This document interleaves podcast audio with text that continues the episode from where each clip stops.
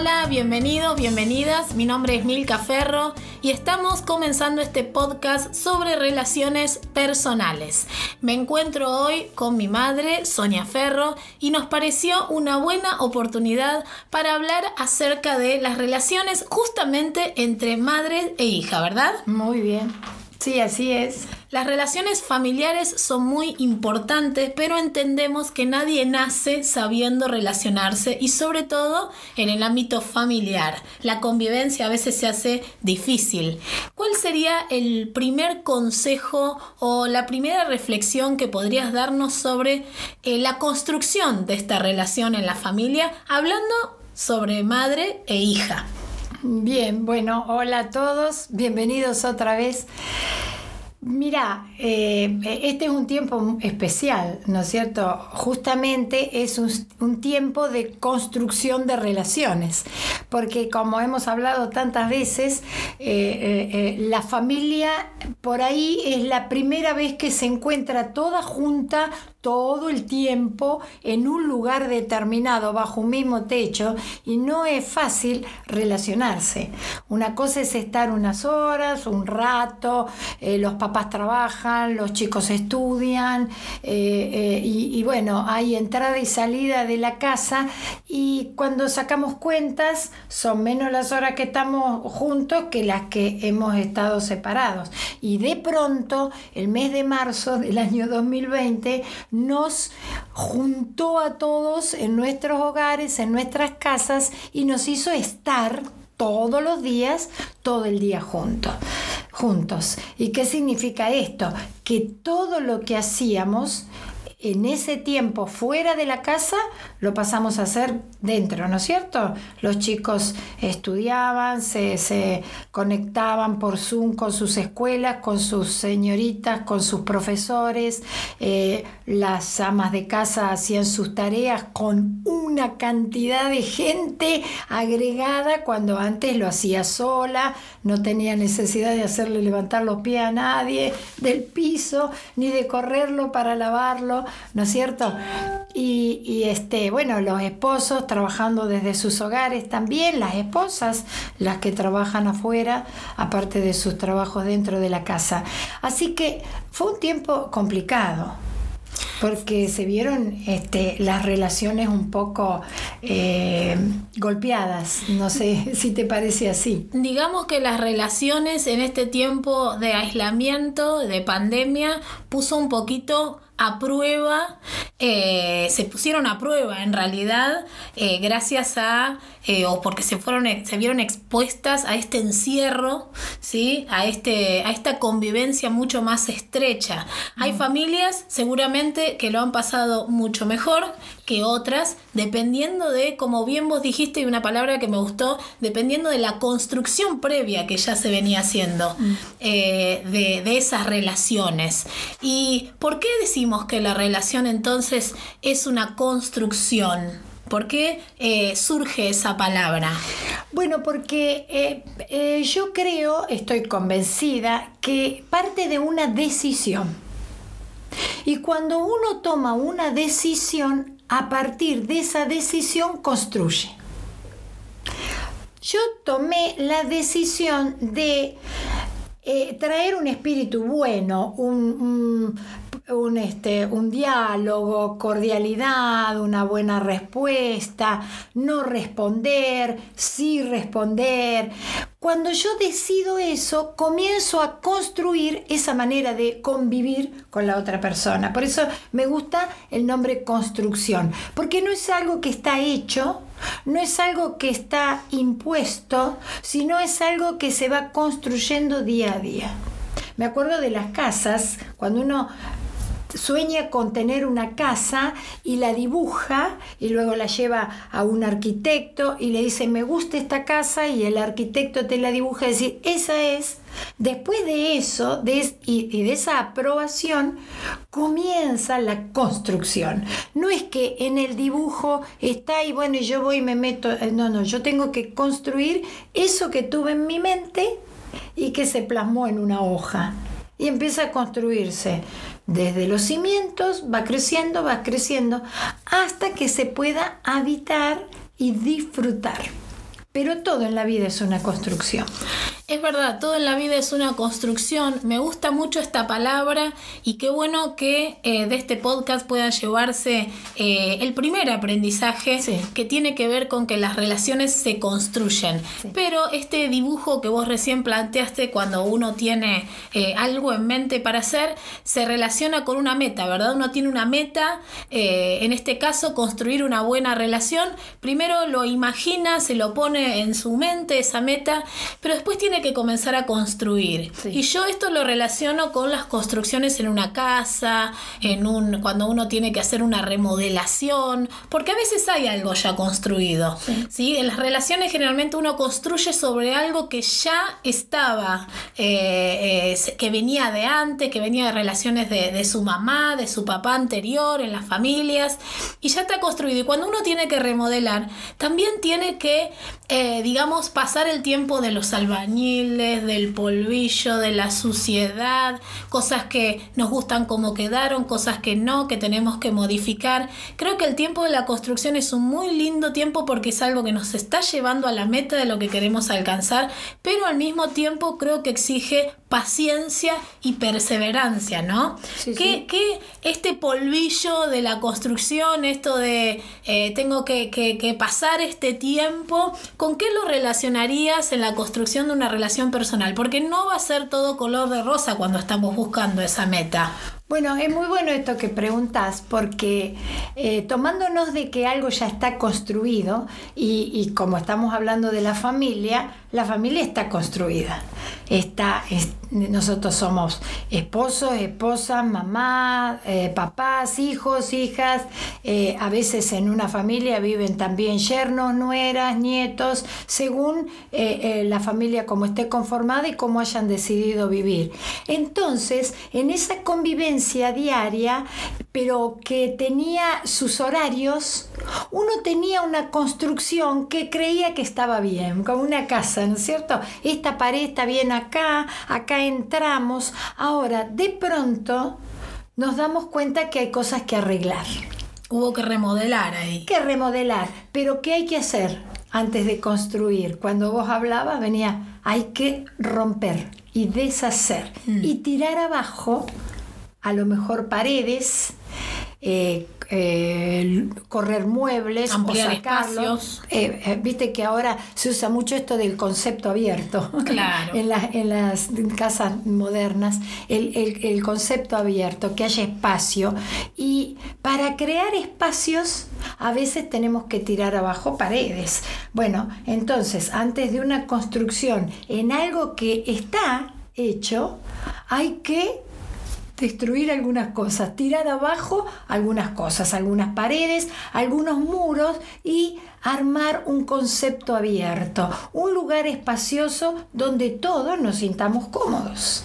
Así que está, es muy pertinente esto que estás diciendo, mucho más viéndolo en la familia. Pero bueno, hoy hablamos de la familia. En todos los lugares donde nosotros estamos con gente, necesitamos una buena construcción y a veces hay cosas que deshacer, demoler, tirar abajo para que ya no estén impidiendo la buena relación.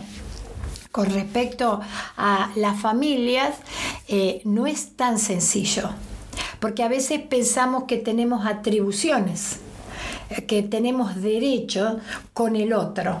Por ejemplo, yo soy tu mamá y creo que tengo derecho de retarte si considero que lo que estás haciendo está mal o de, o de mm, decirte no es así eh, eh", y, este, olvidándome que vos sos una persona ya crecida, formada y que aún con los niños hay otra manera de relacionarse. No es imponiendo, es ayudándolos a ver el error si es que el error está o por lo menos a, observar desde su mirada las cosas. No es sencillo, no es sencillo, pero es tan bueno aprender a, construir una buena relación. Lo primero que yo diría después, eh, a partir de esta construcción, es conocer a las personas. Eso es fundamental, conocer con quién estoy, cómo es su personalidad, qué es lo que le gusta, qué es lo que, lo que no le gusta. Porque como decíamos al principio, muchas familias se empezaron a conocer el día que empezó este aislamiento que nos tuvo todos a todos adentro y no nos permitió salir. Teníamos que hacer algo con nosotros mismos y entre nosotros porque no había otra manera de, pasar el tiempo. Y, y, conocernos es bueno, conocer la personalidad del otro, eh, conocer sus gustos, sus reacciones y también conocerme yo. Bueno, esta palabra que dijiste recién es, es, creo que es clave también, que es el aprendizaje, el aprender. Y creo que aprender eh, se relaciona con la humildad. Mm. Creo que una de las paredes que hay que derribar a la hora de construir una, una, construcción, una, una, relación, perdón, es la pared del orgullo porque derribando la pared del orgullo uno se dispone a aprender y se dispone también a reconocer los errores dentro de la, de la personalidad que uno tiene, que no permite una convivencia sana. Y en este caso que uno habla entre madre e hija o entre madre e hijo, eh, poder en esta convivencia y en esta construcción eh, aprender del otro, ¿no? Eh, no juzgar, sino poder entender el porqué de algunas reacciones quizás de mi madre o el porqué de alguna de las reacciones de mi hijo. y poder eh, aprender de eso quizás hablando, creo que es una de las maneras fundamentales, conociendo, escuchando la historia del otro, dejándolo expresarse, eso nos permite construir relaciones sanas porque uno va a poder relacionarse de acuerdo a eso que el otro te está transmitiendo, ¿no? Creo que el orgullo es una barrera, una pared importante a la hora de remodelar esta construcción. Sí, porque en realidad hemos sido enseñados así, los que somos un poco más viejitos, este, yo me acuerdo que decían, usted, porque en las estaciones chicas no para el tren. era un dicho muy conocido cuando yo era muy pequeña. O sea, usted no tiene oportunidad, no tiene opinión, no, no, no, en las estaciones chicas no para el tren. Entonces, no opine, no, no, nada. No, nada. No se exprese, claro. Nada. Entonces, si bien hay temas que es mejor tratarlos gente grande y no hacérselo conocer a los niños porque no están en edad ni están preparados para escuchar, pero en la generalidad de los temas, lo que se toca en una casa, lo que eh, se habla, lo que se vive en una casa, en el caso de los niños, los niños son parte de la casa, se crían juntamente con los grandes y a veces hemos tenido esto que lamentablemente a medida que los hijos van creciendo, uno lo sigue pensando y viviendo de la misma manera. Entonces llega un momento que los hijos ya son grandes, ya tienen un pensamiento propio, una opinión y, y y cuando no es exactamente la misma que la de los padres, a veces viene ese choque violento y vienen tantas eh, familias que se han dividido, que se han distanciado, que se han enojado, pero que no, no, no, no se trataron nunca más porque uno pensaba de una manera y otro de otra. Y es tan bueno poder hablar. Vos dijiste algo importante, hablar y entendernos en la libertad de, tener diferentes opiniones. Bueno, yo soy este, una defensora del diálogo. Del diálogo. Yo soy una defensora, yo siempre dije que las cosas deben hablarse. Siempre, siempre esta es mi manera de pensar y mi manera de vivir. Las cosas hay que hablarlas. ¿Cuándo? Sería otro tema. Pero que las cosas deben hablarse. No deben quedar las cosas. Bueno, ya. No, no, no deben quedar porque, valga la redundancia, quedan. Están ahí y si dolieron más y están siempre ahí. Y aunque pasen los años y pase casi la vida, Eso un día vuelve al presente y se te enfrenta y a lo mejor con algo o con alguien que no tuvo nada que ver en aquella oportunidad, descargas lo que el otro ni entiende. Yo creo que todas las situaciones deben hablarse para llegar a acuerdo. Ahora, ¿cuándo sería el tema para una próxima vez? Pero qué bueno esto de construir y qué bueno esto de romper, destruir algunas cosas que hay que deshacer para poder construir de una manera buena, eh, de una manera eh, mucho más beneficiosa, que nos conviene, que necesitamos eh, construirlo de esa manera para que vivamos en libertad y todos entremos. Estemos todos cómodos, porque eso, eso, eso es bueno. Yo quiero estar cómoda, pero vos también querés estar cómoda y él quiere estar cómodo. Qué bueno que todos nos podamos sentir cómodos en un mismo espacio, porque hay espacio para todos. Es verdad, muy interesante el tema de hoy. La verdad es que tenemos pensado eh, plantear otros temas que tienen que ver con las relaciones personales. Esto que mencionaste recién, eh, debo hablar, bueno, cuándo, cómo, de qué forma, es muy interesante, eso lo vamos a plantear también en algún otro podcast. En el próximo. En el próximo, también cómo influyen las redes sociales en las relaciones personales, creo que es un tema muy interesante.